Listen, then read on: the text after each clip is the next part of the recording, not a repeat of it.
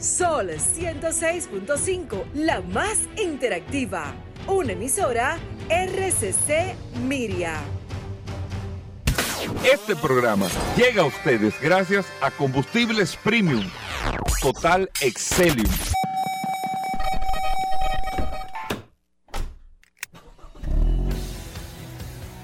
Bienvenidos al programa número uno de movilidad en la República Dominicana.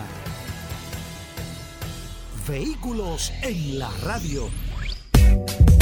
Bien amigos y bienvenidos a Vehículos en la Radio, señores, martes. Gracias a todos por estar en sintonía con nosotros como cada día compartiendo en este espacio Vehículos en la Radio. Mi nombre es Hugo Veras, un placer estar aquí con ustedes todos los días de lunes a viernes en Sol. Siempre después del sol de la mañana traemos todas las noticias, todas las informaciones enfocado con este mundo de la movilidad hoy con varios temas interesantes, varias entrevistas interesantes también, invitados en el día de hoy y que usted no se puede perder. Nosotros nos dedicamos a prepararle siempre un contenido que sea del mayor agrado, lo más interesante para todos ustedes y que sea lógicamente de mucho provecho por la información que nosotros eh, eh, le transmitimos hasta, a través de esta, la más interactiva. Sol 106.5 para toda República Dominicana. Recuerden que usted puede descargar la aplicación de Sol en su, celular inteligente, eh, App Store o Google Play.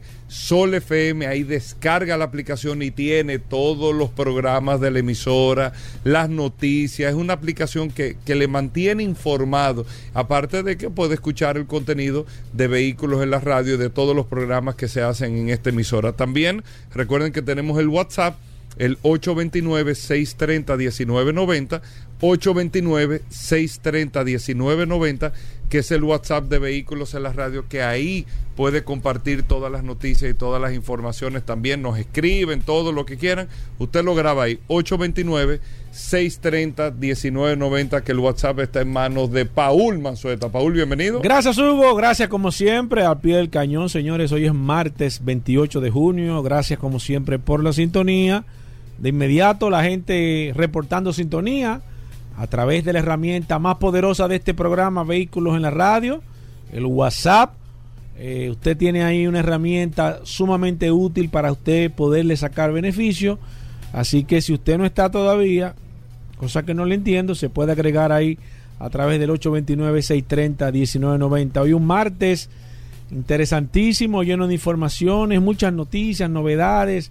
Tenemos invitados. La verdad que el día de hoy el programa está bastante interesante. Muchas cosas interesantes en el día de hoy. Miren, yo eh, conseguí una información sobre el Dreamliner, sobre el 787. Es el avión más moderno que tiene la Boeing. Es la competencia del A350 de Airbus. Son los aviones eh, de doble pasillo, cabina ancha eh, que más se están utilizando. El Dreamliner, a los que eh, se han montado en Air Europa en los últimos meses o en más del último, en los últimos dos años, es el avión que utiliza Air Europa para los vuelos Santo Domingo-Madrid. Eh, a través de la República Dominicana. exactamente, de Santo Domingo Madrid, es la conexión que usa Air Europa.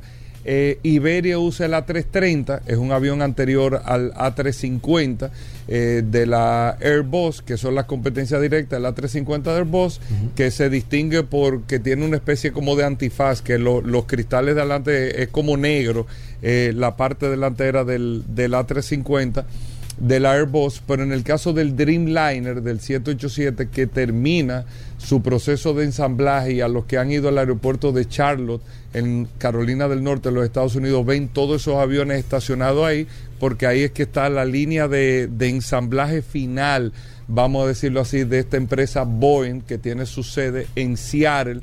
Es el edificio más grande del mundo en términos de extensión de territorio, no de altura, sino como una unidad única el edificio o la estructura de la Boeing es el que está con la simbología eh, eh, más grande en términos de territorio del mundo. Pero cuando ve esta información, eh, que quería compartirse en el día de hoy para que ustedes vean lo complejo que es fabricar un vehículo. En este caso un avión, pero esto no va muy lejano o más complejo todavía a lo que es la fabricación de un carro Un vehículo tiene unos 70 mil componentes y tiene, amigos oyentes, en muchos casos miles de suplidores, cada componente, un tornillo un suplidor, el otro tornillo la otra cosa, esto lo hace el otro, el cinturón lo hace fulano, esto lo hace mengano, la tela lo hace fulano. Son una cantidad de componentes de países, de regiones, que es lo que le da la complejidad a la fabricación automotriz, que por eso cuando ustedes ven que un componente tan si lo podemos decir, eh, lo podemos decir no por la importancia del componente en el vehículo, sino porque un microprocesador ha parado la industria automotriz, un microchip detuvo la industria automotriz, puso en jaque 90 millones de vehículos en todo el mundo y una industria que mueve una cuarta parte de la economía del mundo, un microprocesador.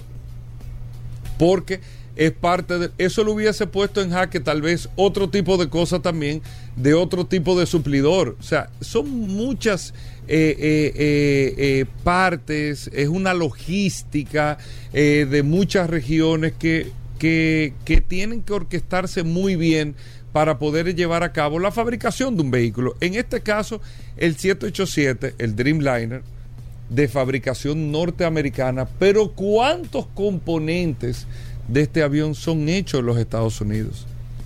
Al final la Boeing desarrolla el avión.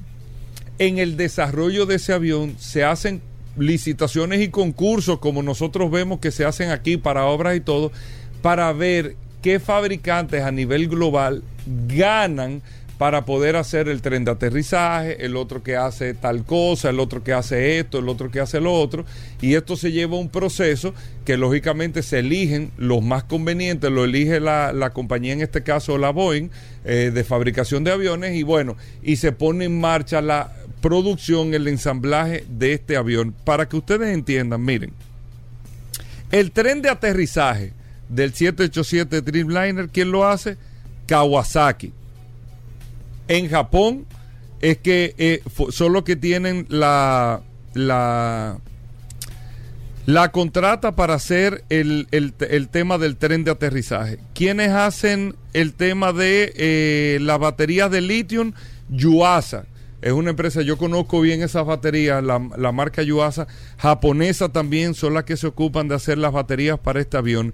¿Quiénes hacen las alas del avión del 787 Dreamliner, escuchen bien, Mitsubishi, quien fabrica las alas de los aviones 787 eh, Dreamliner son la gente de Mitsubishi, quienes hacen el fuselaje central del avión, que cosa que me llamó mucho la atención, Paul. Hay el, avión se divide en tres.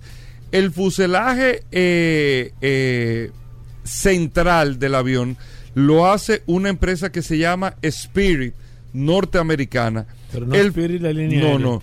El fuselaje delantero, no. Déjame ver. El fuselaje delantero es que lo hace Spirit en Alemania. El fuselaje central lo hace Alenia, una compañía italiana. Y el fuselaje trasero lo hace la Boeing de manera directa en los Estados Unidos. La cola del avión eh, o sea, el estabilizador de cola, lo que uno ve como si fuera un tiburón en la parte de atrás del avión, timón. Lo, el timón de, cola, lo hace Boeing en los Estados Unidos. Las, eh, los estabilizadores de la cola lo hace una empresa que se llama, bueno, la misma empresa que hace el fuselaje del centro, Alenia, que es una empresa italiana. Las, eh, los alerones del avión lo hace una empresa que se llama eh, eh, Mobile Trailing Edge, que es una empresa canadiense y también tiene sede en Australia. Los winglets, las que son las puntas de las alas que van hacia arriba, esa partecita de las alas lo hace una empresa que se llama Wingtips en Corea.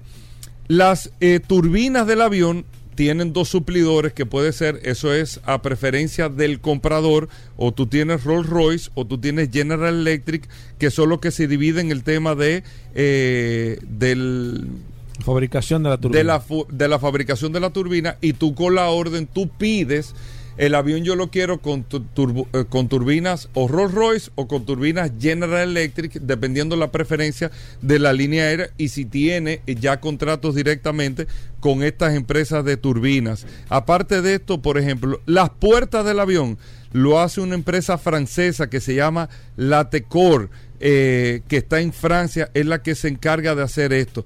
Les digo todo esto, es para que ustedes sepan, este avión en Japón, en Europa, en Canadá, en Estados Unidos, en Australia, tiene suplidores en varias partes del mundo.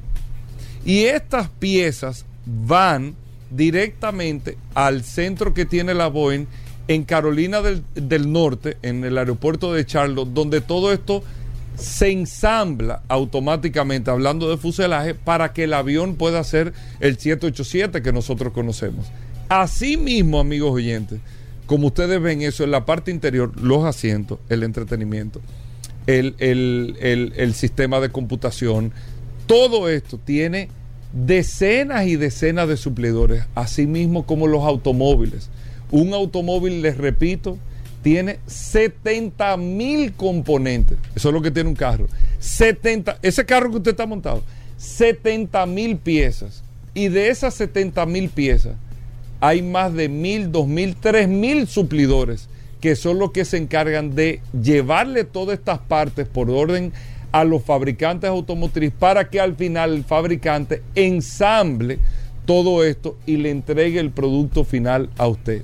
Es una logística interesantísima, es una logística muy compleja y si alguno de estos suplidores falla, vemos lo que está pasando con los microprocesadores en el día de hoy, que hay una falla lamentablemente en la capacidad de la producción de vehículos como lo estamos viendo en el día de hoy. Por eso quise eh, en principio del programa traer, traerle esto para que ustedes vean la complejidad eh, que conlleva fabricar un avión o fabricar un automóvil aquí en Vehículos en la Radio. Hacemos una breve pausa, venimos con más informaciones en un momento, no se nos muevan.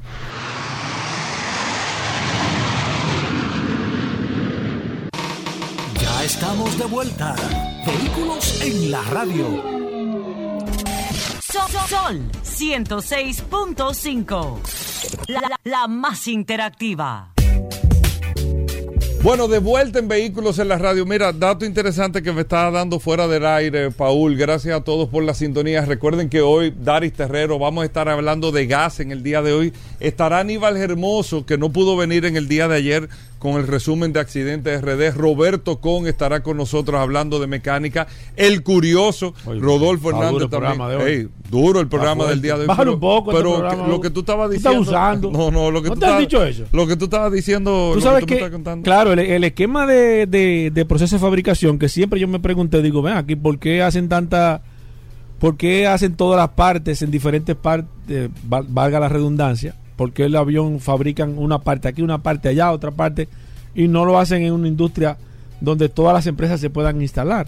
Entonces, ese tipo de esquema de fabricación viene desde la Primera Guerra Mundial, que fue un esquema utilizado por los norteamericanos eh, como parte de ellos poder eh, minimizar el proceso de ataque en caso de si ellos podían concentrar toda la producción en un solo sitio y lo atacaban, por ejemplo, si ellos fabricaban los aviones en un solo punto, y le atacaban ese punto, se iban a quedar sin, sin, proceso de fabricación. Entonces ellos, como una forma de minimizar eh, la posibilidad de que, lo pudiesen quizás eh, hacerle daño, crearon la estructura de poder fabricar las partes de los aviones en diferentes países bastante lejanos y luego llevarlo todo a un punto y ensamblarlo.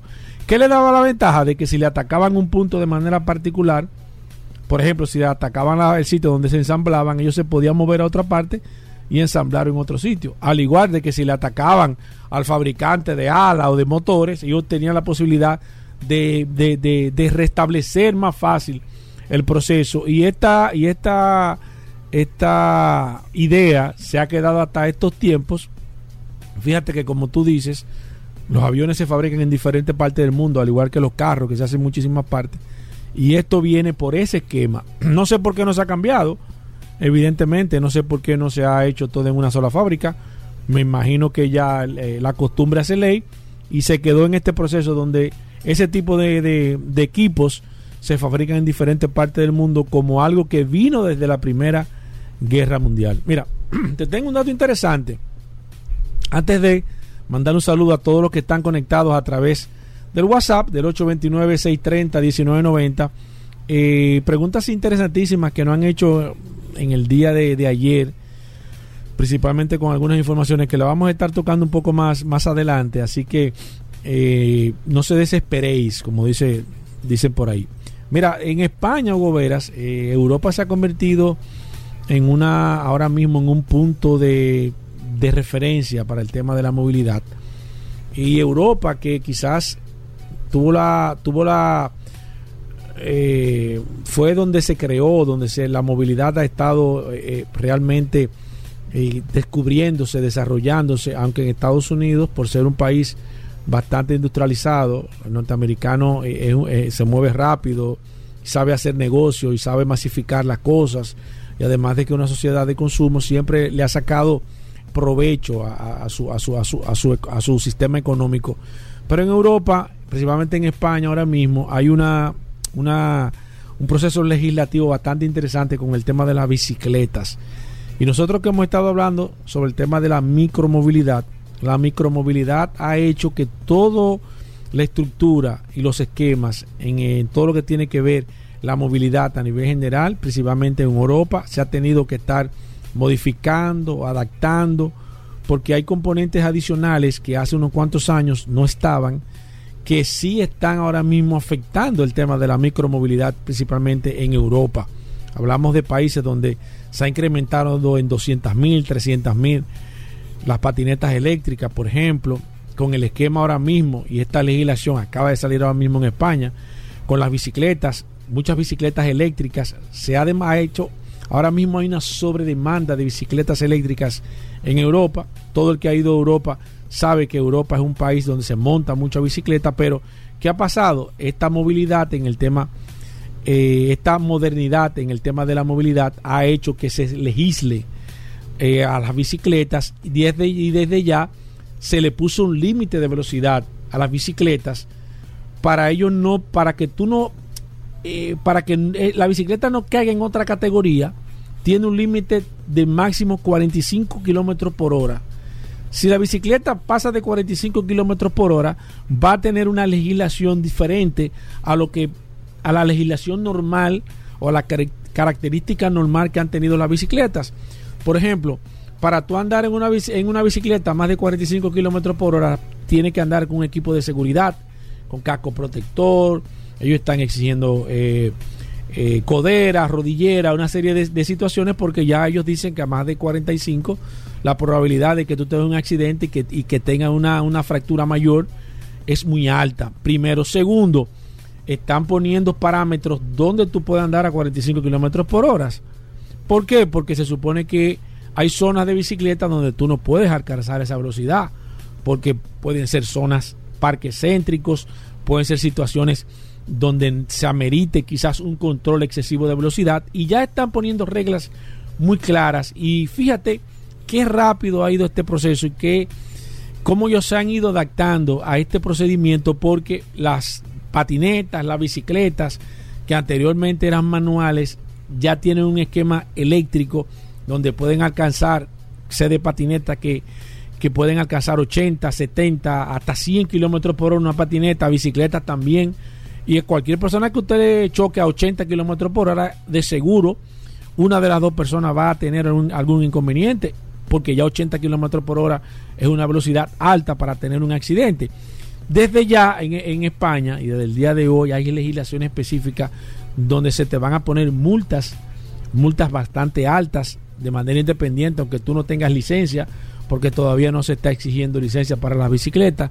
Me imagino que eso va a venir pronto, donde tú vas a tener que tener una licencia especial para andar en bicicleta y andar en algunas Algún- zonas algún también. tipo de permiso, tal vez, dependiendo el uso de la zona. Exacto, ellos van a tener que poner legislaciones, pero también te van a afectar el bolsillo de manera directa porque el tema de las señales de tránsito, tú vas a tener que cumplir las señales de tránsito y es lamentable, muchos ciclistas no cumplen las señales de tránsito, andan encima de las aceras, no, no respetan los semáforos, o sea, todo este esquema en Europa, en España principalmente, va a tener un marco regulatorio y qué interesante, señores, cuando las cosas se van adaptando al tiempo, porque ellos se han dado cuenta de que hay una micromovilidad, de que la gente está buscando alternativas.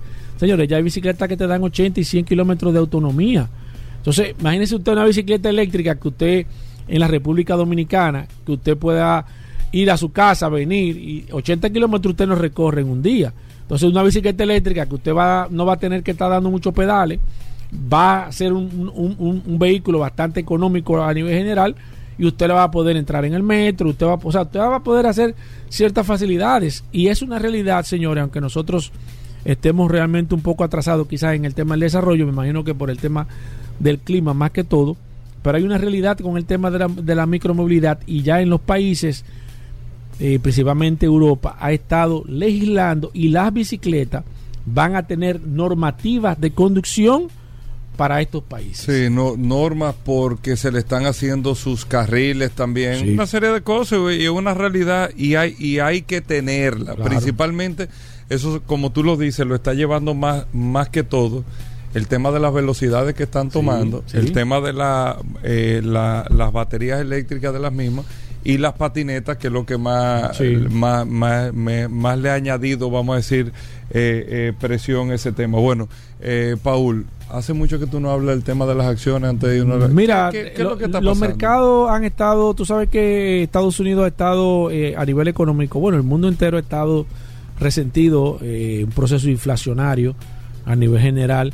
Los Estados Unidos no escapan, están ahora mismo, se está hablando de una recesión en los mercados norteamericanos, la bolsa de valores han estado Pero que eh, estable, baja, no, van han estado, todas las empresas han estado en orden descendente, han estado cayendo el precio de las acciones de, la, de, de muchas empresas. Tesla sigue caro. eh, Tesla ha estado alrededor de los 700 dólares aproximadamente, las acciones han estado...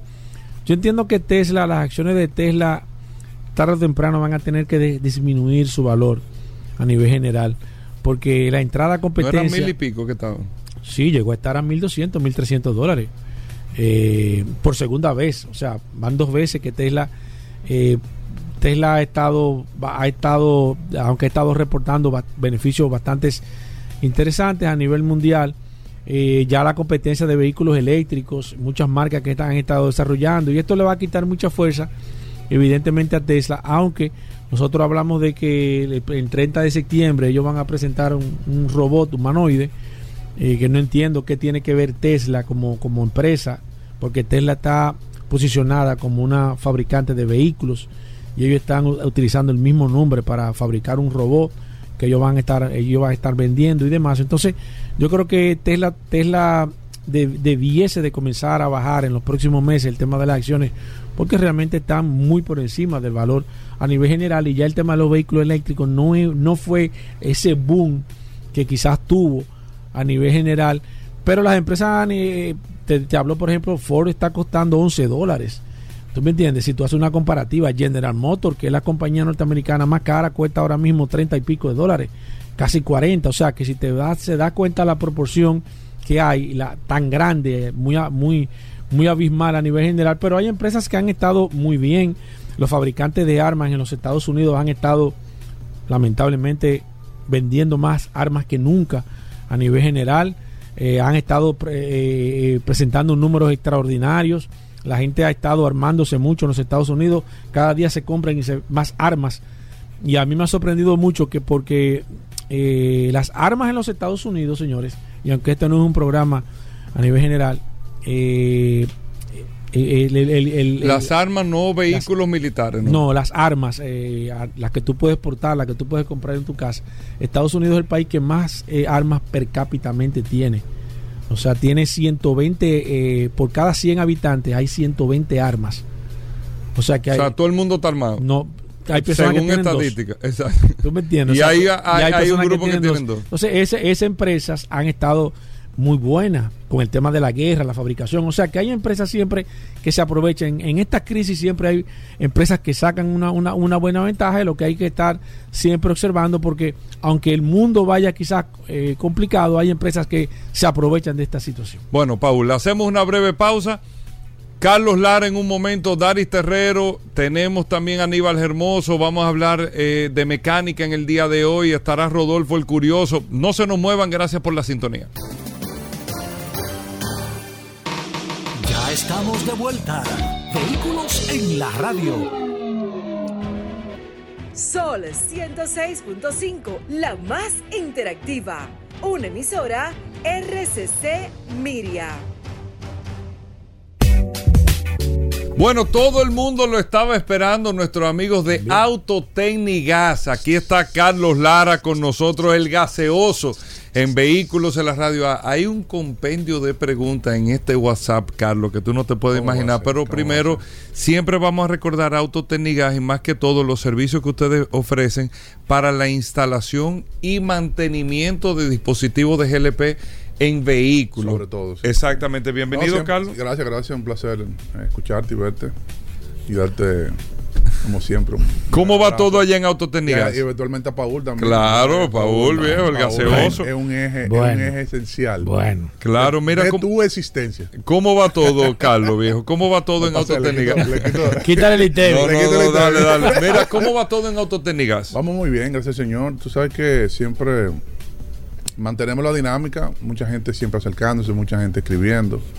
Eh, a veces tengo que delegar un poquito ya por los altos volúmenes de, de- de asistencia, de, de requerimiento del público, Sí, de los radioyentes del programa. Quiere decir que hay una...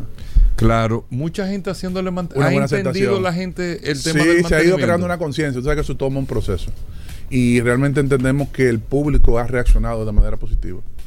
Porque se preocupa, mira, eh, está funcionando, pero oye, me tengo un año que no paso. ¿Cada qué tiempo hay que hacerle mantenimiento al sistema? Tú sabes que eso es igual parecido como el aceite.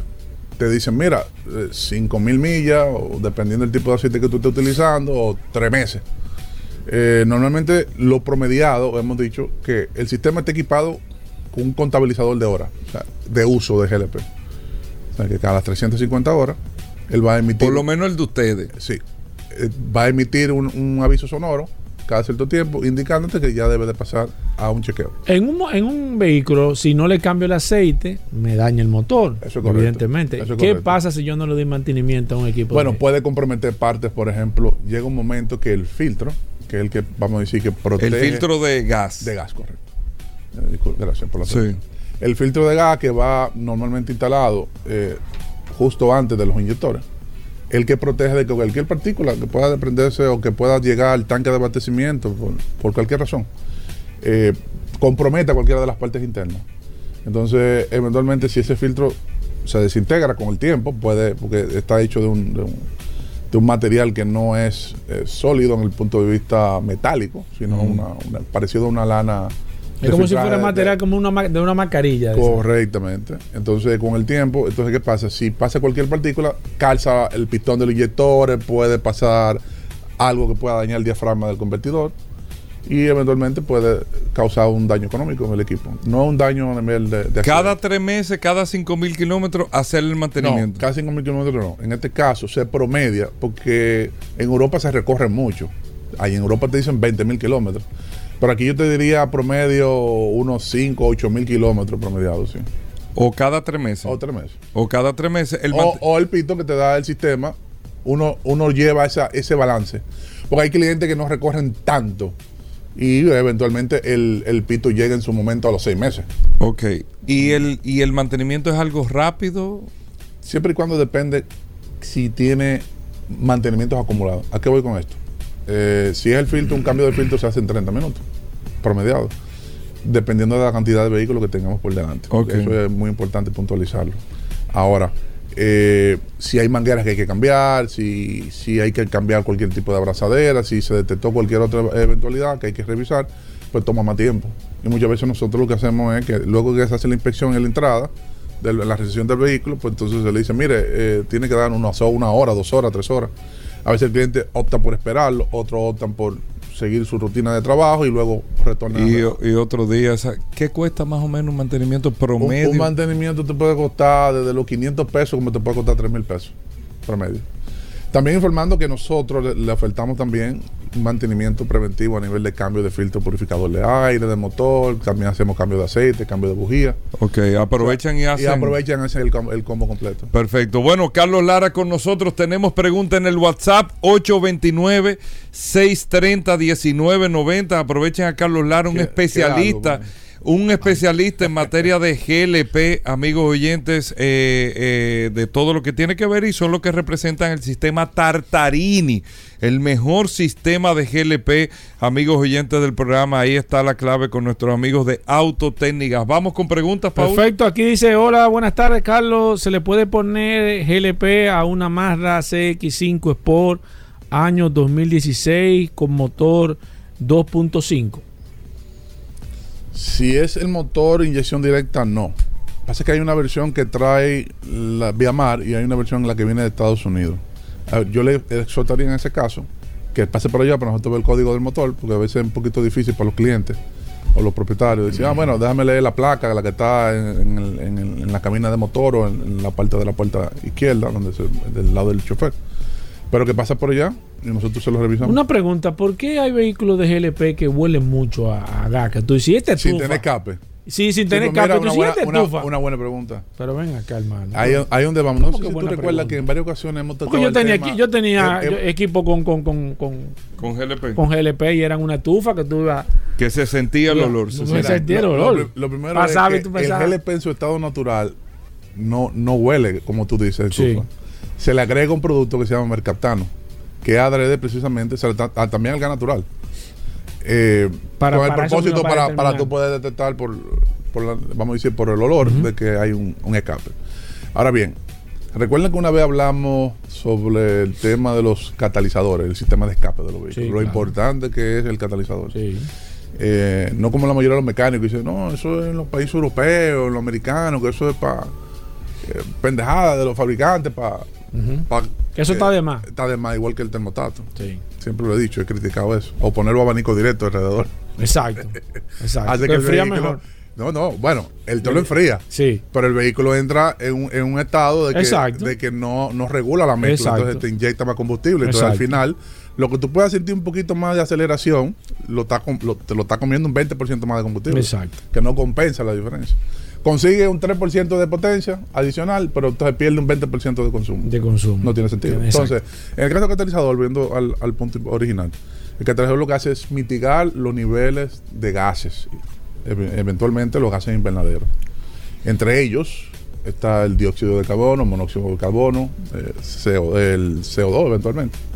Y dentro de todo, inclusive si tú lo, le quitas el catalizador al vehículo utilizando la gasolina, te gira la gasolina.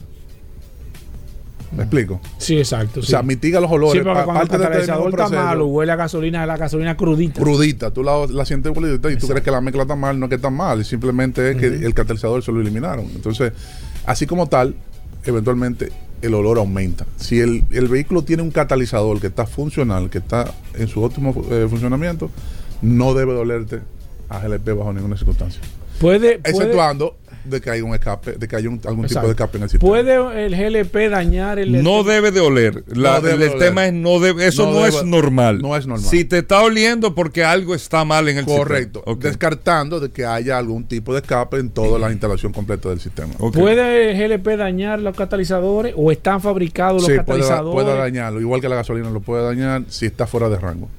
Recuerda que hablamos de la mezcla Rango es el equilibrio de aire la... estequiométrica, la mezcla estequiométrica, que es la proporción de aire combustible que hay en la combustión.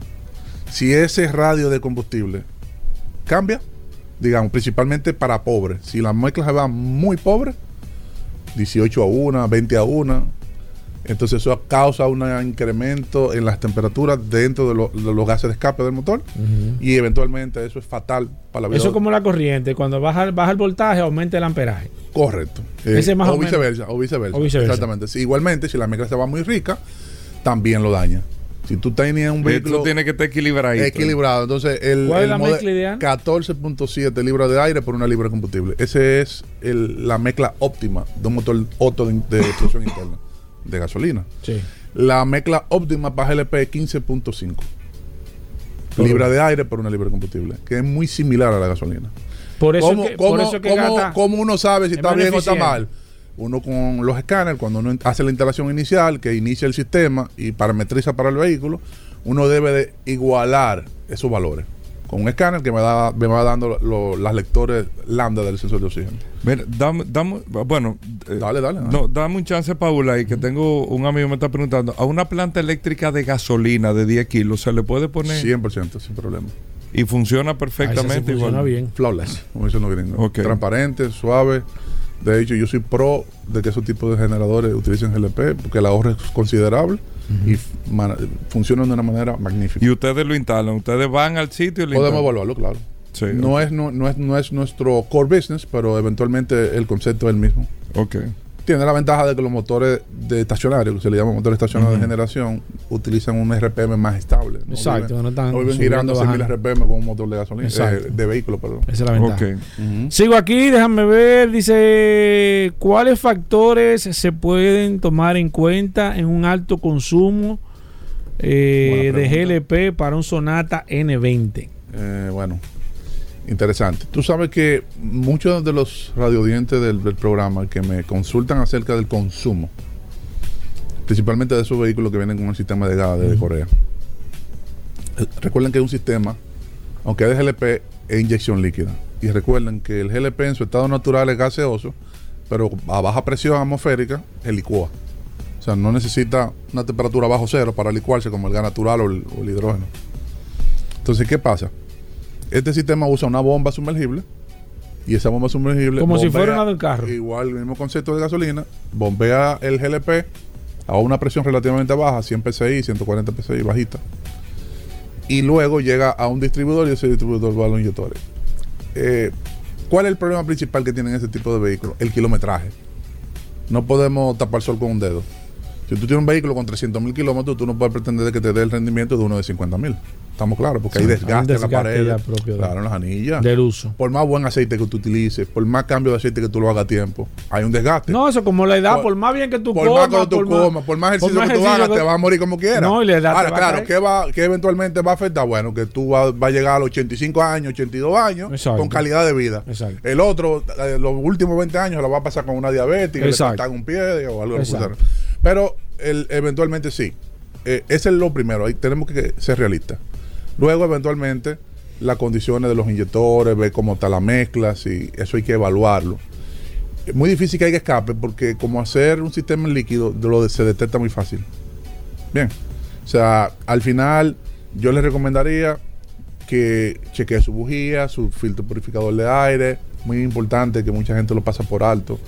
Eh, el sensor de flujo de aire que te, que te limpia, el sensor que mide el flujo y que mide la temperatura. Porque tú sabes que la computadora hace un ajuste, claro. La computadora hace un ajuste de los pulsos. ¿Qué es el pulso? Es lo que le dice qué cantidad de combustible en un determinado momento de Exacto. RPM, aceleración, tú vas a inyectar. Pero él lo hace ese cálculo basado en, la- en el flujo de la cantidad de aire que está entrando por el múltiple de emisión Exacto. y en la temperatura de ese aire. Tú recuerdas que hubo una vez que hubo un cliente que dijo, pero ven acá, ¿por qué? Incluso Hugo indagó, ¿por qué eh, a 1300 pies el vehículo rin- rinde, rinde menos que tú estás sobre el Sí, nivel del sí, mar? sí, sí, sí, sí. Hay menos oxígeno. Sí. Hay menos oxígeno. Por eso los aviones, las avionetas tienen que ir regulando la, cantidad, la, la mezcla, la Cessna y eso. Eh, tienen que ir regulando eventual- tema de la altura. por- co- por- por- correcto, eventualmente por lo mismo. A mayor altura hay menos oxígeno. Sí, exacto. Entonces, por ejemplo, un vehículo que, que aquí da 20 kilómetros por galón, en Colombia va a dar 16. Por la O sea, altura. Bogotá, en Bogotá va a dar 16. Los dos vehículos 0 kilómetros. ¿Por qué? Por la altura. Tienes razón. Bueno. Sigo aquí, déjame ver, 829-630-1990. Hablamos con Carlos Lara, gracias a nuestros amigos de Autotecnigas. Dicen, los vehículos de eco con eco, ¿se le puede imponer gas? Sí. Por ejemplo, una Kia Sportage 2013. Sí, sí, sin ningún problema. Porque eh, ¿en qué se consiste el sistema ECO? El ECO lo que hace es que le informa al, al dueño del vehículo que está dentro de los parámetros de económicos. Porque la gente lo, lo ve como ecológico, pero es de economía. En el sentido de que cuando tú manejas el acelerador, la salida del vehículo, cuando digo que lo manejas, es que no lo presiona bruscamente, sino que lo va llevando sobre la marcha en un desarrollo constante. El vehículo consume menos. ¿Cuánto puede ahorrarte tú manejándolo en eco? Hasta un 10%, 100%. O sea, un- un- una manera de, de manejo y aceleración agresiva te impacta 10-15% del consumo. Solamente la salida, en el desarrollo. Entonces, fíjate que cuando tú sales bruscamente, el eco se apaga. Porque Exacto. aumentan los pulsos y aumentan los RPM bruscamente. Exacto. Entonces, yo lo que les recomendaría, sí, que sí, que eventualmente trate de manejar. Hay que educar el pie. Claro. Hay que educarlo. Eh, sigo aquí, déjame ver. eh, ¿Me puede decir qué me puede decir de instalar gas natural a una gran Cherokee? ¿Y qué puede decir sobre los tanques? Pregúntale sobre el tema de si, el tanque, si los tanques pesan mucho. Depende del tipo de tanque, eso lo habíamos hablado eh, anteriormente. Entonces que hay tipo 1, tipo 2, tipo 3 hasta a tipo 4. El tipo 1 es el ordinario, el de acero, que viene con espesores de 10 a 12 milímetros. Es un tanque promedio, si un tanque de 90 litros a 100 litros debe andar entre 240 a 250 libras vacío, con un alcance promediado de unos 5 galones de gasolina. O sea, para que él lo lleve a un esquema de qué cantidad de kilometraje él puede manejar. Si le da 20 kilómetros por galón, va a manejar 100 kilómetros por tanque. Claro, en el gas natural tú puedes combinar tanques. Si para él no es un problema el tema del espacio de su baúl, porque eventualmente. si Va a tener pone- que eliminarlo. bueno, si tiene tercera fila de asientos o eventualmente si quiere condenar todo el espacio para poner los tanques, porque hay que una realidad eh, real que hay que decirle que ahora mismo actualmente el ahorro anda un 65% promediado con relación a la gasolina, el gas natural. Hay ciertos sacrificios que eventualmente hay que hacer porque el rellenado es más frecuente, eso no, no se puede tapar el sol con un dedo. Tenemos también la pérdida de potencia, que va a ser aproximadamente entre un 15, un 20%, depende de la compresión y la condición mecánica del motor. Y el costo del equipo ronda los 1.300 dólares. O sea que el ahorro es sustancial, más en ese tipo de vehículos, por- e- especialmente para el consumo. Exacto. O sea que fácilmente en tres meses, cuatro meses ya él tiene el retorno de la inversión. Perfecto. eh, una, Una más. última, una Eh, última. Dice aquí una Suzuki APB 2007. ¿Cómo le va? Dije, ¿cómo le va? ¿Cómo le va con un equipo de gas? Yo diría que- Suzuki yo diría APB la palabra 2007. excelente, excelente. Excelente. Ese vehículo es muy, es muy concurrido ya en las instalaciones. Se utiliza mucho. y Sí, más- se y utiliza mucho. de- En vez de un vehículo utilitario. de guata, sí, sí, de utilitario. utilitario, que lo utilizan las pequeñas y medianas empresas. Eh, funciona en la, en la perfección, tanto en GLP como en gas natural. Eh, dependiendo de cuál sea su recorrido, dependiendo de cuál sea su necesidad, puede optar por cualquiera de los dos sistemas sin ningún problema. Altamente recomendado. Perfecto. Bueno, Carlos, ¿dónde está Autotecnigas? ¿Cómo nos comunicamos con ustedes? Eh, bueno, yo. ¿Y la flota? ¿Ya me la sacaste? No, ¿Cómo así? ¿Qué fue? ¿Cómo así? No, mentira. Eh, calle La Javilla, eh, número uno, eh, esquina Doctor de Filló, atrás de Leche Rica, ahí en Los Prados. Estamos para servirle en la principal. También estamos en Santiago, en la, la Estrella Sadalá, número 60. Eso es Miraflores. Y tenemos también ahí en la calle Marginal, en la entrada, al lado de Enrique Motor, en Higüey, para aquellos que están en la zona este, que tanto nos escriben. Que lo que está ahí en la Romana y el que está cerca ahí en el Ceibo, toditos llegan allá y Bávaro y Punta Cana. O sea que estamos para servirle. 809 899-6747. 809-899-6747. Para los que, los que tengan ya cualquier necesidad de preguntas, consultoría, eh, agendar cualquier tipo de mantenimiento, me pueden escribir sin ningún problema. Bueno, Y en la oficina 809-549-4839. gracias Carlos Lara. Hacemos una pausa, Gracias no se muevan.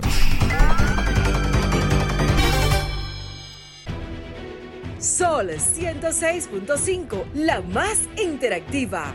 Una emisora RCC Miria. Ya estamos de vuelta. Vehículos en la radio. Bueno, de vuelta en Vehículos en la Radio, amigos oyentes. Gracias a todos por mantener la sintonía. Hoy es martes. Aníbal Hermoso está con nosotros todos los lunes, pero en el día de ayer, por inconvenientes técnicos y de coordinación, está con nosotros los martes de parte de Accidentes RD para darnos una panorama de este de, de la semana pasada completa, con lamentablemente muchas situaciones hablo, tú tienes los datos, Aníbal y todo, que maneja todos los datos de los accidentes en República Dominicana, qué ocurrió y dónde ocurrieron. Y recuerden que esto es un ejercicio que lo hacemos en colaboración, con Aníbal Hermoso, con el portal Accidentes RD, más que todo para que entendamos las cosas que están sucediendo y que eh, ver de qué manera nosotros aprendemos para que por lo menos en esa misma área, en esas mismas situaciones, no volvamos a repetirla. Por eso lo decimos aquí, para que usted pueda estar enterado. Aníbal, bienvenido. Gracias, Paul. Gracias a vos, José. Definitivamente, eh, hoy martes, pero es importante mencionar los acontecimientos que marcaron eh, lo que es en tránsito y La pasada y- semana. La pasada semana, e incluso parte de hoy, agradecer a nuestros amigos de Guimánfer RD, que son quienes hacen posible que este segmento llegue. Ahora en la Bonaire, San Martín, Autopista Duarte, Rómulo Betancourt y su sucursal nuevecita en Villamella. Síguelos en Guimánfer RD. Mira, el tema más... Bueno, empezar con lo que ocur- ocurrió hoy mismo. Hoy un camión cargado de cerveza en la autopista Las Américas. Hoy martes. Sí, hoy martes. Se viró. Hay una curvita muy famosa que vamos a tener que hacerle un reportaje porque son muchos los camiones que se viran en esa curvita. Es en Las Américas, próximo a la San Vicente, en dirección hacia el este. Es Esa por es los que- tres ojos es, está esa Ah, curvita. sí. Ah, sí, sí, sí, sí. esa sí, curvita es bien famosa por eso. Se viró un camión Es que la esta gente mañana. viene con Viene velocidad. con mucha Exacto. velocidad. Entonces hay que ver si un tema, aparte de la imprudencia de la velocidad, puede- podría ser también un tema de la curva, Claro. del peralte. Sí, hay que exacto, chequear eso. Exacto, ahí tiene un peralte. Ese peralte es complicado cuando no viene cargado. A mí Mientras me- tanto, el- a muchos cuenta, Pero un tema de velocidad, ¿eh? Sí. Es Sí, un tema de velocidad. Sí, pero también ahí hay un tema con la carga. Cuando tú traes un camión muy, muy con una carga muy alta ahí, eh, como el, el peralte es bastante inclinado, tiende el camión a, a ladearse. O sea que. Pero que- la solución es la velocidad. Esa, reducir, tomar Sí, la curva también. a, a baja Tomarla, velocidad. o sea, También, un tema también. De tener que- prudencia ahí con la velocidad. Sí, tiene que. Lo que pasa es que son varios factores que tienen que ver. Digo, yo te digo como camionero, no como experto, porque yo no sé de. Sí. Pero, pero, pero cuando tú traes un camión con, con carga alta, eh, tiende el camión a, a, a- a ponerse peligroso ahí. Muy Bueno. peligroso, muy inclinado ese peralte ahí. Bueno, en lo que se resuelve Aunque tú el vengas al caso, paso, es peligroso. Porque tú sientes que el camión se va a ir de lado. en lo que se resuelve el caso, algunos están ayudando con la carga. Ajá, la están, lo están Sí, ayudando a están recogiendo. con la carga de cerveza. Lo único que no la están regresando al camión. Mira, en la autopista Duarte hubo un asentamiento en La Vega. imagino. Esto es muy importante en Pontón La Vega. Eh, un asentamiento es que se, se dio una, una de las vigas del puente. Eso va a traer un poco de problema para lo que es en dirección hacia Santiago. Ya Obra Pública está interviniendo el puente, pero por lo general esto no se soluciona de la noche a la mañana. Cuando sucede esto, se desvía el tránsito y quizás sea un tema que se tome su, su par de días. Ojalá que se pueda solucionar lo más pronto posible. Un tema que llama Tú muchísimo la sabes que atención. tú hablabas del tema del puente, hay que ponerle atención. Ahí en la autopista Duarte, eh, como tú vas para lo Alcarrizo, que tú te vas por, no sé si tú viste esas imágenes del puente, ahí era que estaba Talleres Body, eh, que tú te metes ahí en el, en el lateral ahí. Eso de, de poder de, detrás del destacamento de. Eh, eh, bueno, tú vas en dirección hacia Santiago, eh, autopista Duarte, que tú te metes a la derecha para meterte ahí a los Alcarrizos. Ah, sí, sí, eso en Pantoja, en cruce de Pantoja. Ajá, en el cruce de Pantoja, y que ese puente está, eh, parece Ah, que sí, sí, sí, ya lo recuerdo. que tiene mucho imagen. golpe arriba. Sí, eh. tiene mucho impacto de los vehículos pesa- en la, en la losa. Ah, Sí, exacto. y se ve ya la, la- se le ve la varilla Se bastante. le ve la varilla. Sí, exactamente. hay que, hay que darle una chequeadita porque ojalá solo sea eh, recubrimiento y no que sea un problema estructural.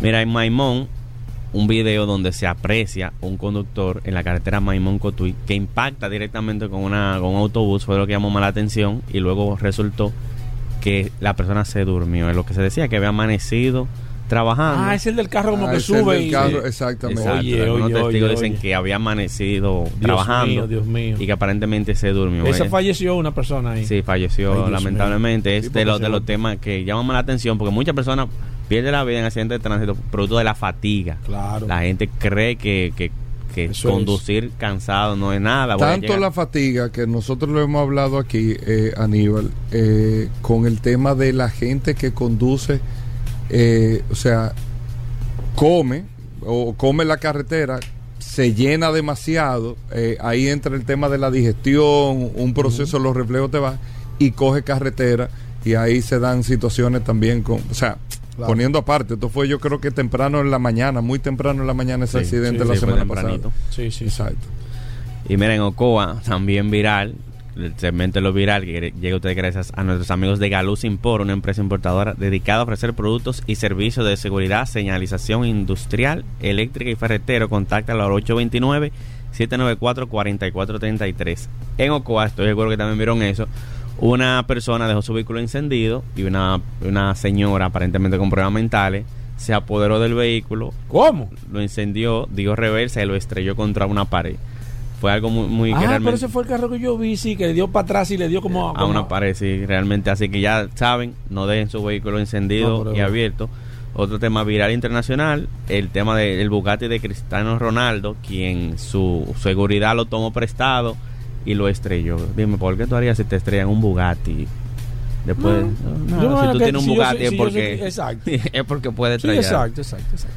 Esto es lo que tenemos por el momento. Bueno, finalizando con los vehículos incendiados, que se agregó algo poco común e internacional, que seguro ustedes ya lo habían mencionado, el vuelo 203, eh, que un vuelo de Santo Domingo, Miami, que aterrizó de emergencia producto de, de se incendió alrededor de las 5.30 pm cuando el tren de aterrizaje eh, tuvo problemas. Eh, fuera de eso, en la carretera vieja de Cancino, autopista Duarte, próximo a la Monumental, estaría Sadalá, Avenida Máximo Gómez, próximo al Teatro Nacional, y anoche en Puerto Plata, un camión incendiado, lo que tenemos por el momento. Bueno, ahí está. Aníbal Hermoso, ¿cómo te seguimos? ¿Cómo te mandamos videos, informaciones? Pueden hacerlo a través de las plataformas digitales Instagram, Facebook, Twitter, accidentes, rayita abajo RD, accidentes, rayita abajo RD. Bueno, ahí está. Gracias, Aníbal Hermoso. Hacemos una pausa, no se muevan. Ya estamos de vuelta. Vehículos en la radio.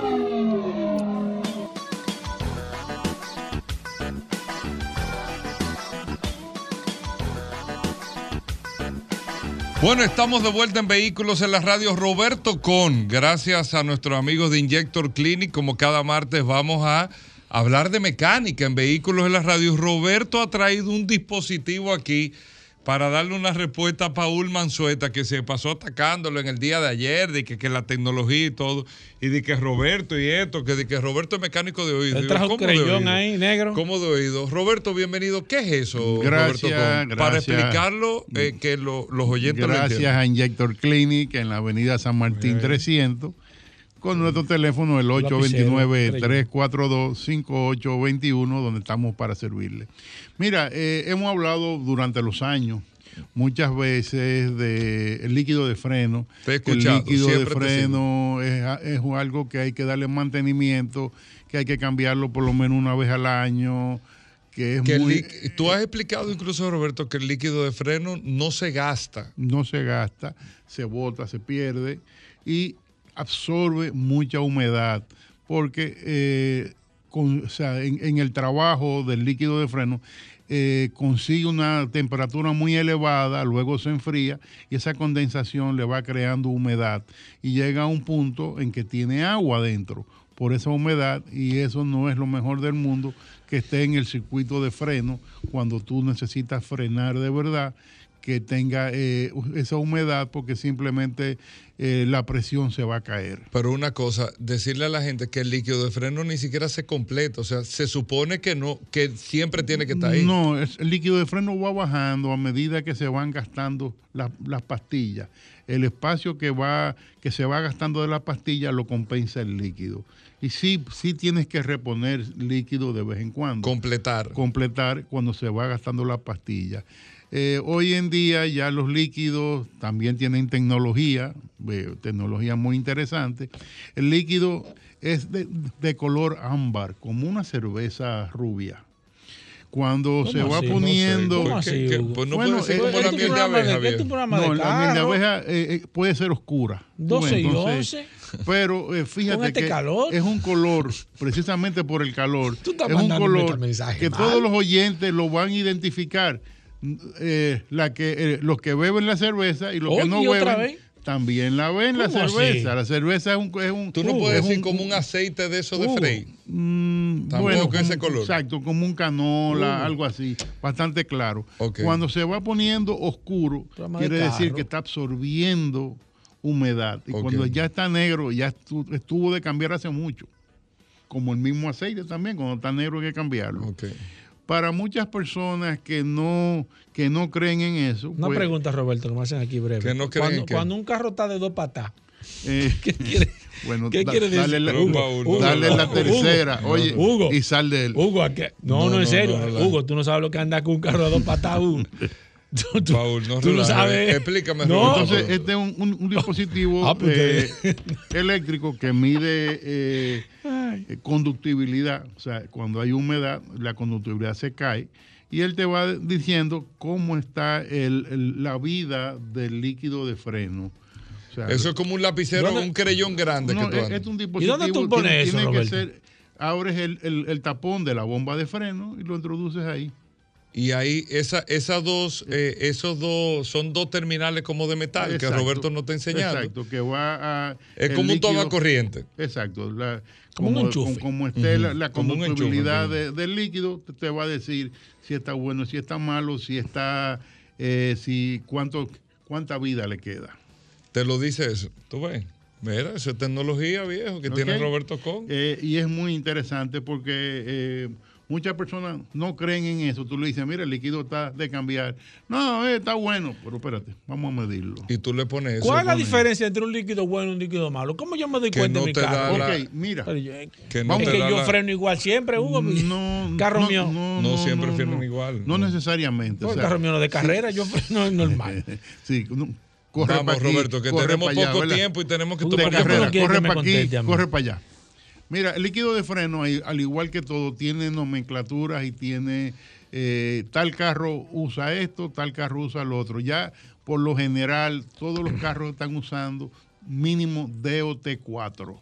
Normalmente se usaba desde los años 50 DOT3, pero ya eso está anticuado.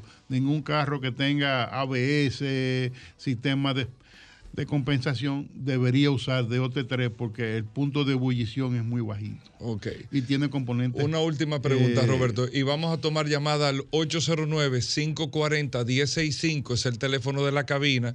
Preguntas para Roberto Conde Mecánica, 809-540-1065. O el WhatsApp, usted nos escribe cualquier pregunta del tema técnico, mecánico, una reparación, el costo de una reparación, si usted quiere tener un parámetro, Roberto con los orienta. O al WhatsApp, 829-630-1990. La mejor marca de líquido de freno, Mira, Seiken. la, ¿El la mejor marca, Seiken. no, no, yo no voy a hablar de marca, yo te voy a hablar de eh, especificación. No, no. Yo hoy en día... La más conocida aquí es Seiken. Podría ser Seiken, podría ser... eh, eh, mira, eh, La más conocida aquí no es esa. ¿Cuál Warner, es? Warner, eh, podría No ser eh, No, Bosch seguro. tiene, Motul tiene, roja. tiene. eh, Warner tapa roja. Seiken es la marca más reconocida aquí. Bueno, Eh, digo, yo me gané una caja con el maestro Arias, a mí nunca se me olvida de esa marca. Dime tú. No, yo me gané una caja Oye, de líquido de pero freno. dime funcionó. ¿Y qué tú hiciste eh, con esa caja, Esa promoción La vendí. Funcionó. Bueno, Eso es lo que se llama llamada. ¿Sí, buenas? Sí, buenas. Aquí está Roberto Con. Sí, quería saber el costo de cambiar una retenedora a una Mazda 5 2006. Esa es la van eh, del lado de, de, o sea, la, la retenedora del cigüeñal, del lado donde está la volanta de... Sí, Eh, ¿Qué, qué mira, puede costar eso más o menos, eh, Roberto? eso Para que él sepa. Mira, eh, ahora mismo yo no sé si hay que sacar la transmisión o hay que sacar el motor. Ok, pero, Para, por, eh, por eso Sí, puede ser eso- caro. pero ¿qué puede costar más o Eso menos? puede costar eh, 30 mil pesos, 40 mil de pesos mano de obra. de mano de obra. Cambiar una retenedora que te cuesta quizás algunos 500 pesos. Sí, porque buenas. eso es lo peor del caso. Sí. Sí. Sí, bueno, voy con Sí, esta. ¿Sí, sí, buenas? sí, sí. Retenedora buenas. pela. Hola. Sí, buenas. Sí, aquí está Roberto Buenas tardes.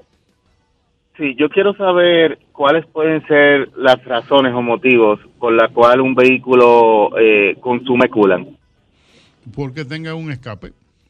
Solamente. O sea, eh, el, el, el coolant no se debe, eh, eh, eh, de- puede perder un poquito eh, en, un, en un mes y medio, tal vez medio, una tacita tenga que reponerle, pero normalmente no debería perder coolant. Pero ¿y, y la temperatura no afecta? Si La el carro tempera- está- el- el- ahí está vienen en- los sistemas de compensación del tapón, el, el tanque de expansión. voy con esta. ¿Sí, buenas? Sí, bueno. Hola. Maestro, eh, tengo una pregunta. Ahora mismo estaba saliendo del taller. Eh, tengo un Kia Picanto 2018 eh, de, un- motor de 1.0. Entonces le, le cambié la bujía, le limpié el trote, todo nítido y no presenta ningún código en el escáner. Pero tiene un una, una baja potencia a la hora de, de coger el cambio. Se siente, se siente con una baja potencia. ¿Qué podría hacer eso? Pero, perdón, una baja potencia al coger el cambio, o sea que el cambio tarda mucho en entrar.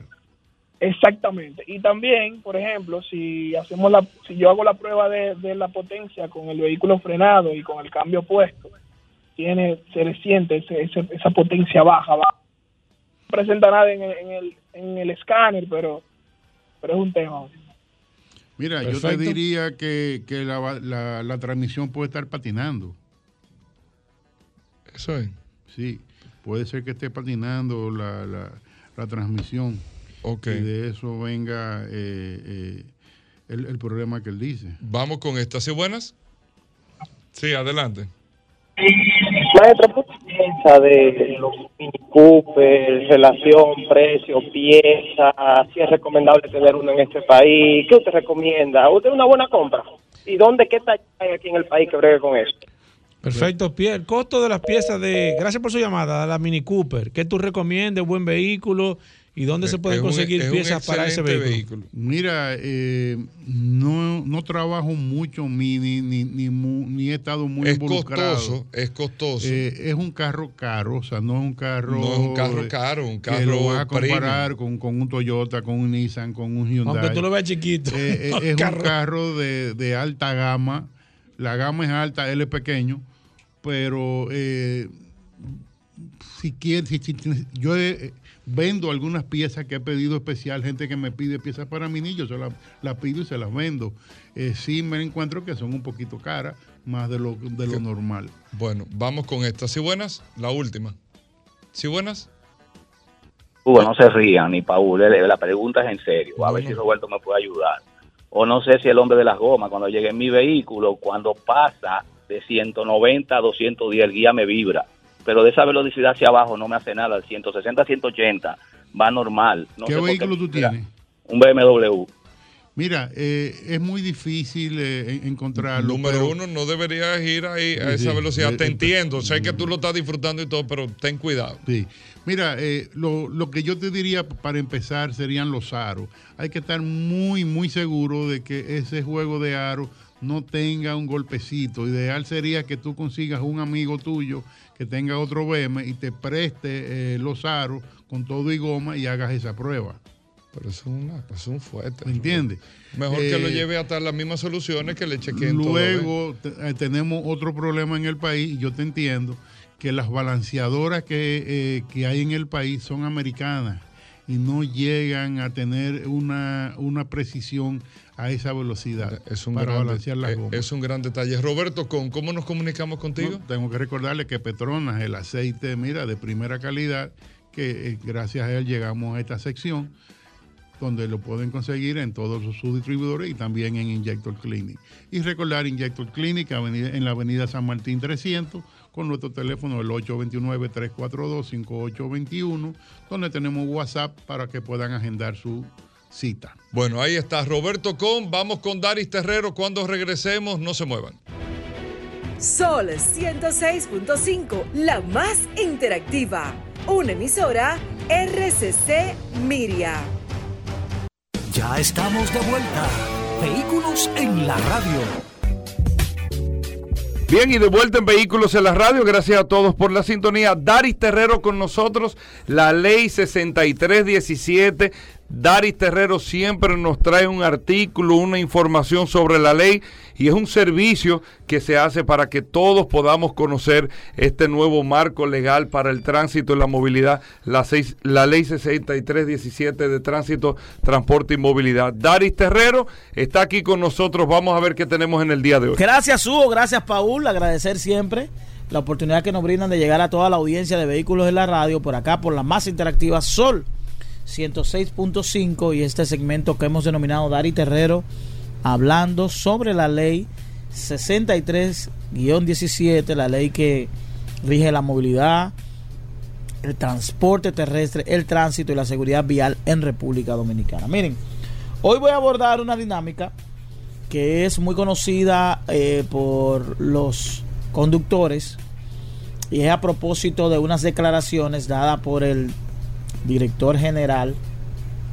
de la DGCET, el general Peralta, donde habla de que se estarán subastando los vehículos que están retenidos en los centros de retención. Siempre que hablo de los centros de retención, tengo que hacer una aclaración, aclaración que la DGCET no me ha pedido, pero que tampoco la realiza. Y es que Canódromo, Canódromo solo es el centro de retención que está ubicado en el kilómetro 13 de la autopista Duarte, próximo a la República de Colombia, entre la República de Colombia y la Monumental. Se llama Canódromo porque ahí funcionaba un establecimiento llamado Canódromo El Coco, que era un establecimiento dedicado a la, a la carrera de perros. Pero los demás centros de retención no son canódromos, porque solo se llama canódromo porque ese lugar fue utilizado para esos fines. Lamentablemente la autoridad tuvo la oportunidad, cuando el escándalo con el defensor del pueblo, de variar todo, el esquema que, que hay en torno a ese lugar, pero no tuvo la valentía, la fortaleza ni la visión de cerrar ese lugar y establecer otros centros de retención que le dieran un carácter, un empuje, le dieran una, una actualización, una modernidad a los centros de retención de vehículos en República Dominicana y obviamente seguimos actuando de manera rudimentaria, de manera eh, artesanal, pudiéramos decirlo así, retendiendo los vehículos sin ningún tipo de cuidado ni ningún tipo de respeto. Entonces yo quiero referirme a esas declaraciones dadas por la DGC, donde habla de que se estarán subastando. Y ciertamente la ley 63 y 7 establece en el artículo 243, párrafo 1, que, que, cuando el propietario del vehículo removido no lo haya reclamado en un plazo de 90 días, el Poder Ejecutivo, oigan esto, cuando en un plazo de 90 días el vehículo no haya sido reclamado, el Poder Ejecutivo podrá venderlo en pública subasta. Es decir, que no es una atribución de la DGCET la venta del vehículo. Porque obviamente DGCET no puede ser juez ni puede ser parte. DGCET lo retiene y DGCET no puede venderlo. El Poder Ejecutivo subastará el vehículo, cubrirá los gastos eh, de servicio de remolque del depósito del vehículo en el caso de que se utilice algún tipo de depósito privado, que la ley prevé que usted puede tener un, un depósito donde pueda retener los vehículos, es decir, que usted no tiene necesariamente que tener los vehículos en calidad de almacén, sino que usted puede perfectamente esos vehículos que usted tiene, lo puede tener en un lugar con ciertas condiciones. Es decir, que la DGC puede tener lugares, parqueos o lugares con condiciones para retener los vehículos en condiciones que se mantengan y que no haya ningún tipo de dificultad, porque gracias a Dios la DGC nunca ha sido demandada por un propietario, pero es posible que lo puedan hacer. Entonces, cuando el vehículo no haya sido removido eh, o retirado en un plazo de 90 días, el Poder Ejecutivo podrá crear las condiciones para que en pública subasta pueda vender el vehículo, obviamente cubrir los gastos de remolque, los gastos de de, del lugar donde está el vehículo y el dinero restante se le devolverá al quien figure como propietario del vehículo. Entonces, en este caso, yo no, no me queda muy claro si una persona no retira un vehículo es porque probablemente no tiene los mecanismos para eh, poder mostrar y poder certificar la propiedad del vehículo. Porque obviamente, si usted tiene un vehículo y no lo retira, por alguna situación ha de ser. Va que hay requisitos que uno de ellos es que usted tiene que mostrar la matrícula, tiene que mostrar la documentación del vehículo, la documentación suya, pago de las multas y demás. Y si hay alguna de estas dificultades, obviamente usted no va a poder retirar el vehículo. Pero bien, lo que, lo que quiero dejar claro, que no es una atribución de la DGC, es una atribución del Poder Ejecutivo. Del Poder Ejecutivo establecer el mecanismo para, para la pública subasta y sobre todo lo que a mí me llama poderosamente la atención con relación a este anuncio es que antes de la DGCET y el Poder Ejecutivo establecer el mecanismo para la pública subasta, deben verificar que los vehículos a subastar estén en condiciones óptimas para entrar al parque vehicular o establecer un mecanismo de venta de que el vehículo se utilice para piezas. Es decir, que este vehículo no tenga documentación. Es decir, que no tenga documentación significa que no tenga certificado de propiedad, que sea retirado de- de- del Registro Nacional de Vehículos y que sea utilizado único y exclusivamente para piezas. En, en ca- en caso de que el vehículo pueda utilizarse como piezas. Esta parte es muy importante porque de nada serviría usted integrar al parque vehicular dominicano un vehículo que no tiene las condiciones, que no pudiera pasar una inspección básica eh, vehicular. Y lo que estaríamos creando es un problema mayor que entonces sería más conveniente que el vehículo siga ahí en calidad de chatarra y que no ingrese al parque vehicular. Es muy importante este dato, partiendo de que la República Dominicana, más de un 30% del vehículo, de los vehículos que circulan en las vías no tienen las condiciones para circular en las mismas porque no, no, no soportan una inspección técnico vehicular y sería muy desastroso, muy desacertado que la propia autoridad eh, fomente el uso de vehículos sin, sin condiciones al parque vehicular dominicano. Y quiero agregar de manera muy breve a este tema del parque vehicular aquellas personas que se dedican a la venta de vehículos usados y que a través de redes sociales venden vehículos usados, a la autoridad que le preste ojo a ese negocio. No queremos afectar ningún tipo de negocio, pero yo creo que es desaprensivo la venta de vehículos usados que son chatarras, vehículos que no tienen condiciones para estar en el parque vehicular y se venden en la República Dominicana sin ningún tipo de regulación, ni de la Dirección General de Impuestos Internos, ni del Intran, ni de la DGC. Nos vemos mañana. Bueno, Dari Terrero, ¿cómo te seguimos? Nos pueden seguir a través de Dari Terrero 1, tanto para Instagram como para Twitter. A través de nuestro WhatsApp pueden enviar sugerencias, fotos y cualquier imagen que tenga que esté vinculado al tema de la movilidad, de la imprudencia que ocurre en República Dominicana al 829-421-7758. Bueno, gracias Daris Terrero. Hacemos una pausa. Venimos en un momento.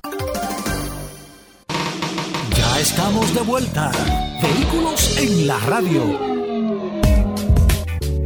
Bueno, señores, y de vuelta en Vehículos en la Radio, agradecerle a todos la sintonía. Ya ustedes saben, aquí cuando llega este momento de ánimo, de entusiasmo, eh, eh, previo ya a la conclusión de este espacio Vehículos en la Radio, llegan las curiosidades.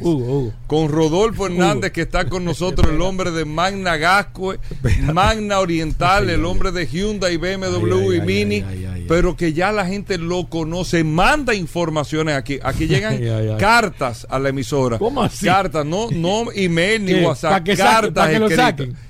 El curioso. No, Hugo. no, con curiosidad. Hugo, no, no, espérate, con Hay un curiosidad. cuento Pepito así con No, eso. espérate, no, espérate, no, ten no, cuidado. Pau, eh, Rodolfo. Son las- Bueno, Hugo, es Rodolfo ¿tú Hernández. revisaste está- lo que él va a decir hoy? No, claro. ¿Tú eh, revisaste? No, no, hoy viene duro, ¿Tú duro, duro. El curioso aquí en Vehículos en la radio, el hombre de Magna Gasco en Magna Oriental, autoclasificado, solo oportunidades. Este viernes solo oportunidades. Voy a ver. Y solo curiosidades. a ver. Bienvenido, Rodolfo. Ay, Dios mío. Saludando como siempre a todos los radios escucha de vehículos en la radio.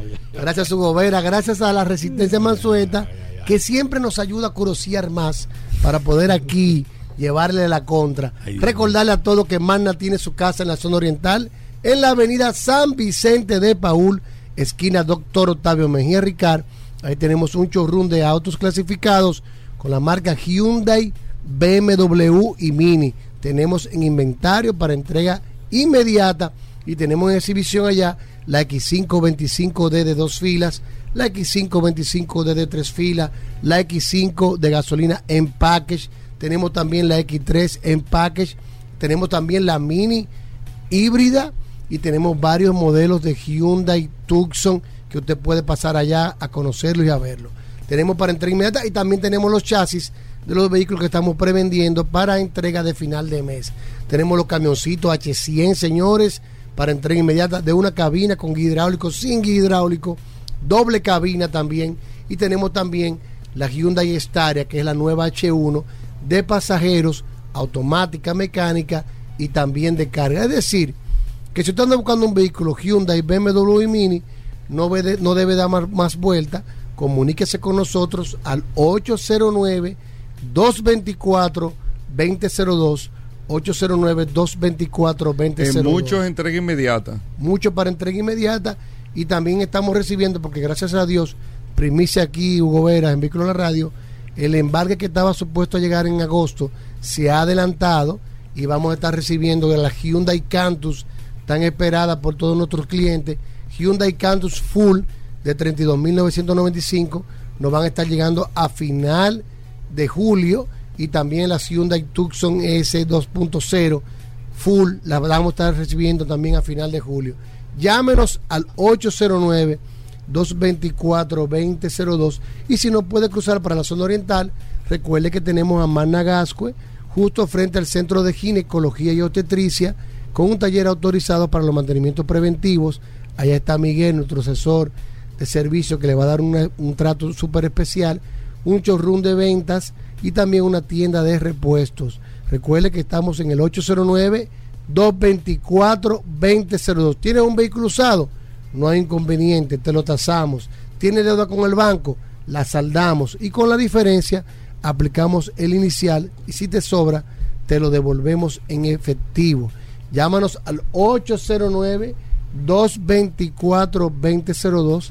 Síguenos en las redes, arroba Manda Oriental, arroba Autos Clasificados RD y vas a vivir una experiencia inolvidable al momento de tu adquirir tu Hyundai, BMW y Mini con nosotros. Ahí, 809 224 2002 809 224 2002. Bueno, amigos oyentes, ahí está Magna Gasco en Magna Oriental, Hyundai, BMW y Mini. Llévate de mí. Hey, Paul, Llévate la de gente mí. lo está esperando. Llévate de mí, Hugo. Solo curiosidades de en mí. vehículos en la radio. Usted en este momento se va a enterar de algo que probablemente no sabía Llévate y que. Rodolfo, el curioso, sí se viene lo dura. trae Ay, ay, para esta sí que viene usted pueda eh, eh, Ay. manejar información sí sobre la historia, sobre la evolución, Esta sí viene sobre cosas interesantes del mundo mío. de los vehículos. Ay, Adelante. Rodolfo. Ay. Yo le aconsejo a todos los redes Ay, Dios escucha que mío. si andan manejando, hagan una Ay, ay, derecha ay, ay. y se estacionen. Ay, ay, ay, ay, ay. Cuando él dice hace- Mire, yo cuando él se cuadra. Suban el volumen de su radio, se se detengan y prepárate. escuchen una primicia. Pre-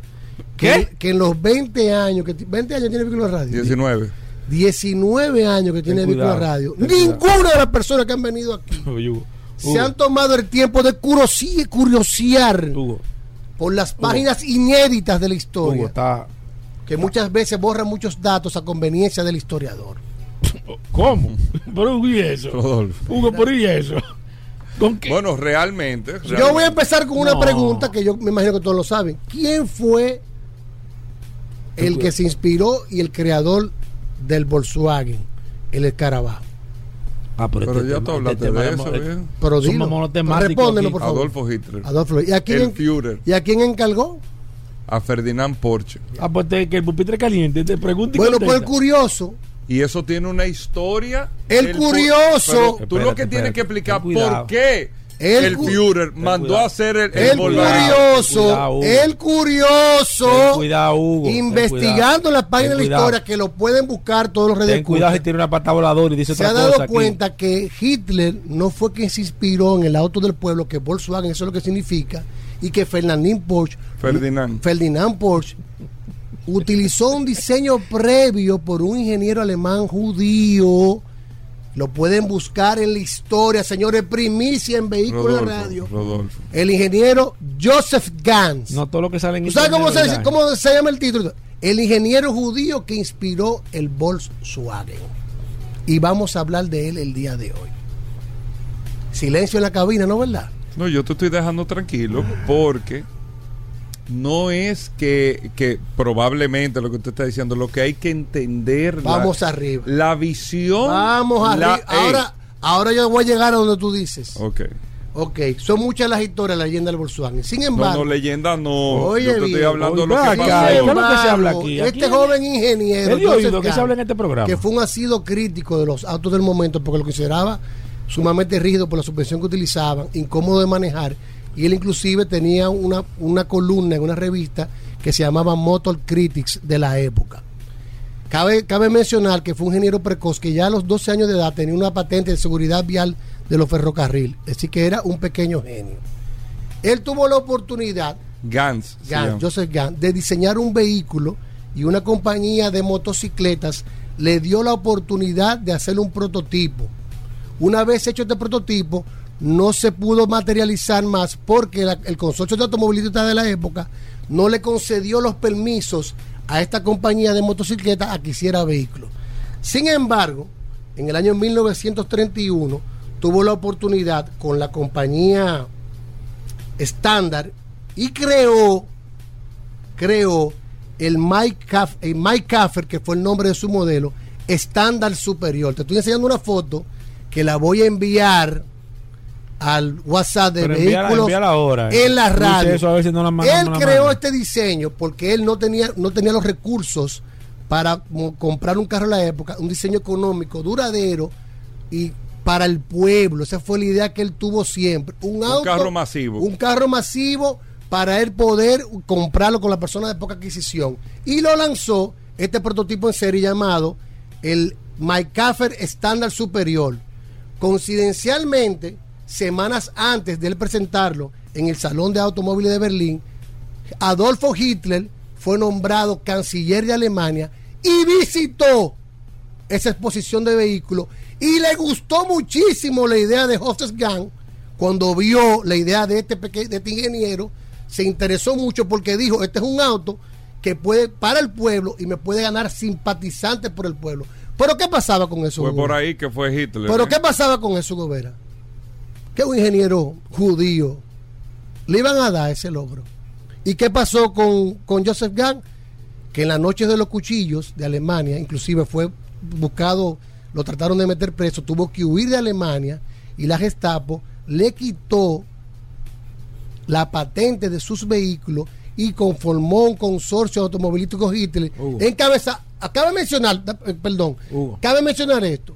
El prototipo que de Standard Mike Caffer no llegó a salir en producción masiva porque el consorcio de automovilistas existente en la época no le dio los permisos a la compañía estándar. Y él le presentó su proyecto a los periodistas de la época y los En el Salón de Berlín. antes del Salón de Berlín, antes, fue Hugo, antes. Perdón. Es un chisme. Chisme. un Eso chisme, está en la es historia, perdón. Y adivina quién probó. ¿Quién probó ese diseño de Joseph Gang? El Fernandín Porsche. Ferdinand. Ferdinand Porsche. Y también lo fue, lo fue probado por otros ingenieros, que ahí estaba Mercedes-Benz también, que desarrolló, Mercedes-Benz también desarrolló Hugo Vera, que es importante que lo vea. O sea, estos ingenieros alemanes se, se interesaron mira el, por ese proye- mira el, proye- el prototipo de la Mercedes-Benz. Un una silueta parecida. sí. Entonces, cuando se estaba intentando hacer otro proyecto, ganó él en la competencia que hubo Joseph Gang y sacó el prototipo Mike Caffer estándar. Sin embargo, en el salón de, de- del De automovilismo, porque ya esa idea, esa idea de ser un auto del pueblo, estaba antes de Hitler. Oye bien, Bueno, era una idea de él, del ingeniero de, de Gantz. Oye, la batalla por conseguir un coche popular. Había una batalla por conseguir un coche popular ya en la época. Y Mercedes-Benz había hecho un prototipo. También ahí participó Joseph Gang, que fue asesor de Mercedes-Benz.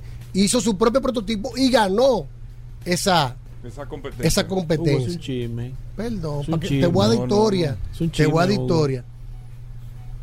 Le quitan el- el- el- los permisos y ahí entonces él, como, no- como no pudo desarrollar, le presenta su proyecto a los ingenieros, Fernandín Porsche, Mercedes y todo Ferdinand. eso. Ferdinand. Y después, cuando Hitler va al Salón de Berlín, que ve ese proyecto, se interesó muchísimo y le pasó a un consorcio de automóviles formado por muchos. Estaba Ferdan- Ferdinand Porsche, Mercedes-Benz. Y Porsche, eh, Ferdinand Porsche gana, pero utilizó El principio del diseño. el principio y el diseño. ¿Tú sabes cómo le llamaban al primer diseño que él hizo? Se llamaba eh, abejorro, escarabajo, mira. Míralo ahí en la foto. Sí, Y tiene la misma suspensión y el motor central trasero. todo el concepto de lo que es el, el, el- Hugo, no te dejes, no te dejes. No, pero mira, pero Oye, mira la foto, pero mira la foto. Mira en la la foto. te te No, no, pero mira diciendo. la Te vas a foto, mira la confundir en foto. la historia, va a confundir los oyentes de este programa, que la gente va a Recuérdate que ahora- Volkswagen no nació como una marca, sino fue que fue un concepto. ¿eh? Exacto, fue un ¿Eh? nombre de, un, de un vehículo. Y ya en el año 1932, él presentó esta idea con el, con el estándar superior taiwano, que es el que estamos mencionando. Pero resulta que un ingeniero judío no podía ganarse eso. Fue desterrado, no fue no intentado asesinarlo varias veces y Es un chisme. Huyó de Alemania. huyó de Alemania. Y yo te voy a enviar la foto para que, lo, para que, lo, para que los oyentes. Él le quiere quitar mérito al Führer.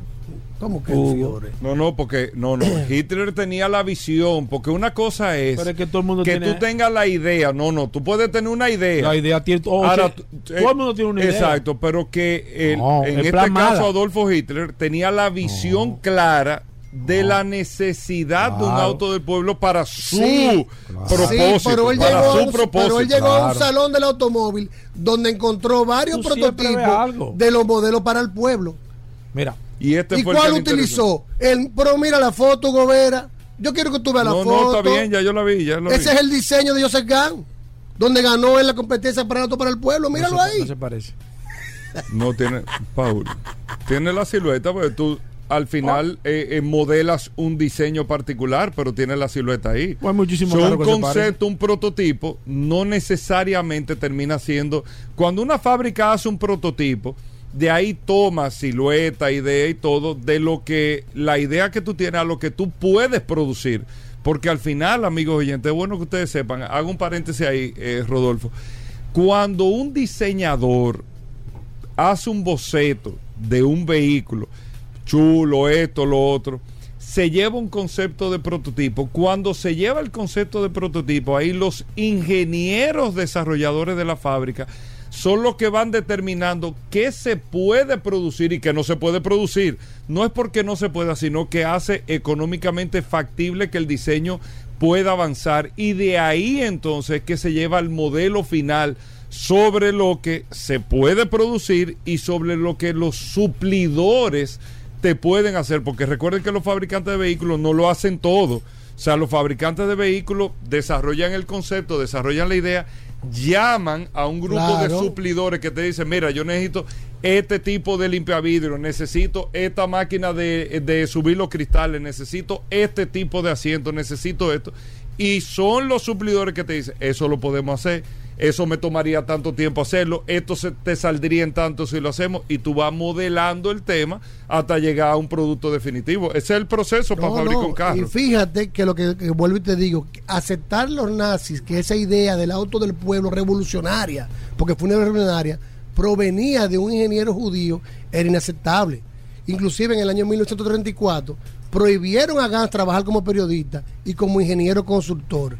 Oye, oye bien, le quitaron la patente del vehículo que él había ya patentado y tuvo que oírle a su país.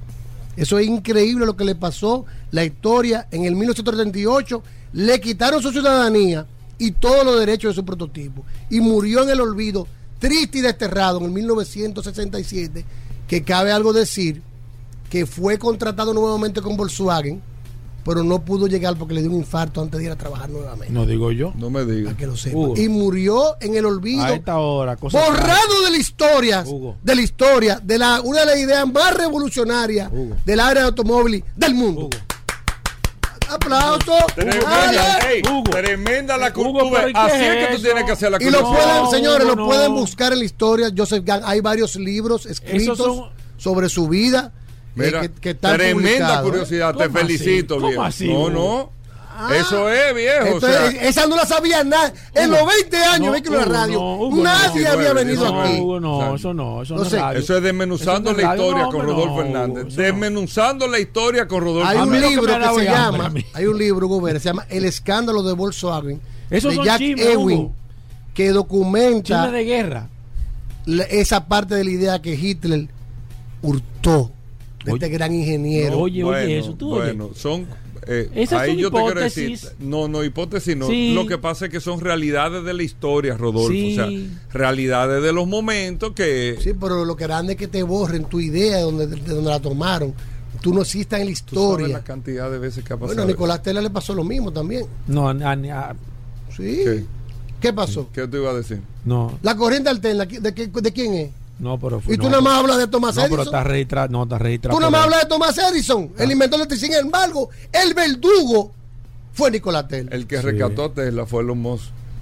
¿Eh? De la historia. El que rescató y, y reivindicó a Tesla. Sí, sí. Fue que Elon el nombre Musk. no Fue le, Elon Musk. tú sabes que el Sí, nombre de la claro. compañía Tesla tuvo que comprarlo, Elon Musk, que no era de él. Claro. Estaba registrado por otro ingeniero. Tú sabes que. que ¿Tú sabías que- eso? Tú no sabías que eso. Tú no, el sa- tema- tú no sabías eso. El tema, el tema de- el, tema de Tesla es un poco complicado porque porque Tesla no Tesla era empleado de, de Thomas Alva Edison Sí. que Thomas Alva Edison No, que Tesla está era el, ver- registrado- era el verdadero genio, era Tesla. que está registrado en la historia como un inventor eh, eh, eh, Thomas Alva Edison nunca inventó nada Bueno, Thomas Alva bueno. Edison lo que hacía era que registraba No, Sí, pero- la corriente pero alterna no la se le registró. puede quitar, no se le No. puede quitar a Edison la visión, No, la, la corriente dirección. sí, pero no bueno, tú inventor. no se la puede quitar. no porque él, él está como inventor es otra Pero él, cosa hizo- él inventó la corriente directa. No, no, él no lo inventó, él no lo inventó. Él no lo inventó. Él tenía, él tenía personas que trabajaban para él, que Edison hacían los que- inventos, que desarrollaban. inició la General Electric él tenía, con- él tenía como una incubadora de, de, de- Con JP de- Morgan. de desarrollo y entonces registraba los inventos porque Nicolás Tesla Pero él era- tenía una incubadora. Una incubadora, sí, eso, o sea, claro, pero él no era pero tú no inventor. le puedes quitar los méritos. o sea, No, imposible. Lo que pasa es que él no era inventor y la historia está como que él inventó. No. Y tú sabes Ahora él después- registró. Cuando Nicolás Tesla sacó la corriente alterna, se, armó- se armaron unos problemas personales. No, no fue que Y no Tomás fue- Edison salió a No, desacreditarlo no. con muchísimas muchísimas No, cosas no raras fue que así, no fue señores. Este programa no puede decir. Pero ¿cómo fue? No, no, no. Que todo, eh, tenemos dos minutos. Nicolás, ajá, dos como dos minutos. por- Rodolfo tiene 15 minutos. Dilo, dilo, dilo.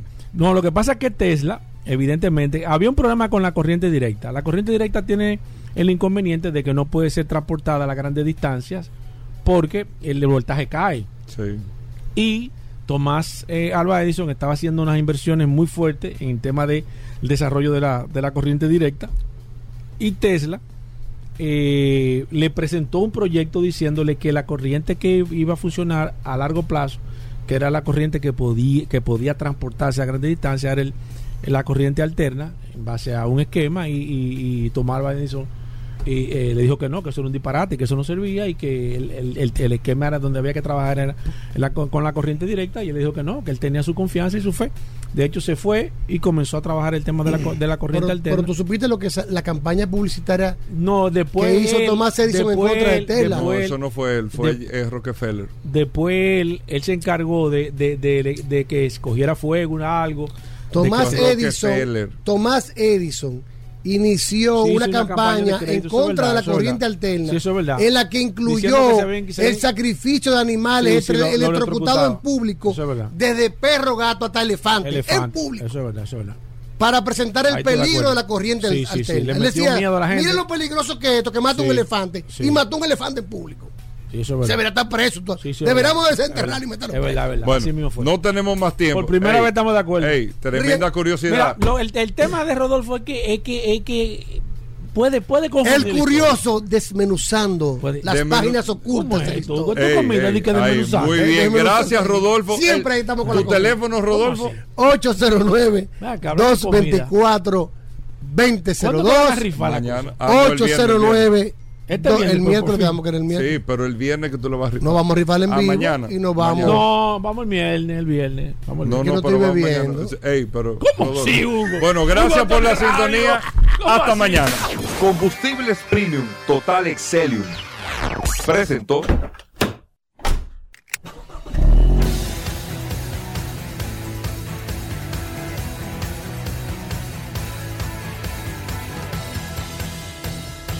Vehículos en la radio. Sol 106.5, la más interactiva. Una emisora RCC Miria.